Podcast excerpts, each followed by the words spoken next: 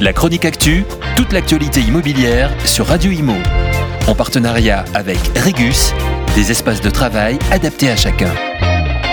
Jeudi dernier, le 27 juillet, le président de la République a promulgué la loi anti-squat portée par le député Renaissance Guillaume Casbarian. La veille, le Conseil constitutionnel, saisi par un recours de la NUPES en juin dernier, avait rendu sa décision concernant la constitutionnalité de cette loi qui avait été examinée et votée au printemps.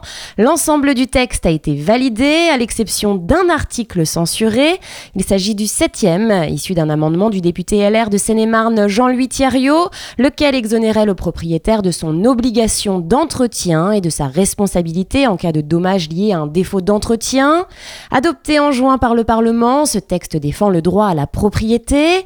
Concrètement, cela se traduit dans la loi par des sanctions contre les squatteurs plus fortes, puisqu'elles sont triplées et vont jusqu'à 45 000 euros d'amende et 3 ans d'emprisonnement, des délais d'expulsion accélérés pour les squatteurs, avec une mise en demeure sous 24 heures, puis une expulsion sous 24 heures à 7 jours, une meilleure protection des bailleurs contre les loyers impayés, avec une insertion systématique d'une clause de résiliation du bail automatique en cas de défaut de paiement du locataire, et enfin des délais raccourcis avant l'expulsion d'un locataire en défaut de paiement. Guillaume Casbarian a tenu à préciser qu'il dressera un premier bilan six mois après l'entrée en vigueur de la loi et qu'il veillera à ce qu'elle soit appliquée. La chronique actu, toute l'actualité immobilière sur Radio Imo. En partenariat avec Regus, des espaces de travail adaptés à chacun.